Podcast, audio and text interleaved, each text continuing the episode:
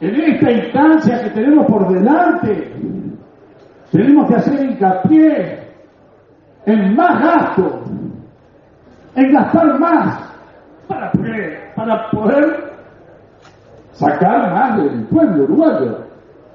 Pero se pueden hacer políticas sociales sin dilapidar, derrochar.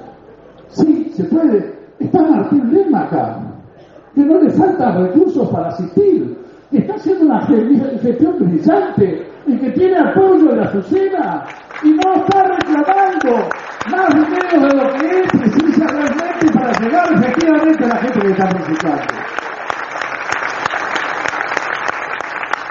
Entonces, amigos, hemos aprendido de esta vida política. Se nos dijo que en el puerto nosotros íbamos a entregar el puerto a los intereses extranjeros y iba a ser como aquella película de Marlon Brando, Nido de Ratas, donde las bandas se iban a enfrentar y no se iba a poder pescar en las colleras Arandí y una cantidad de cosas que dijeron.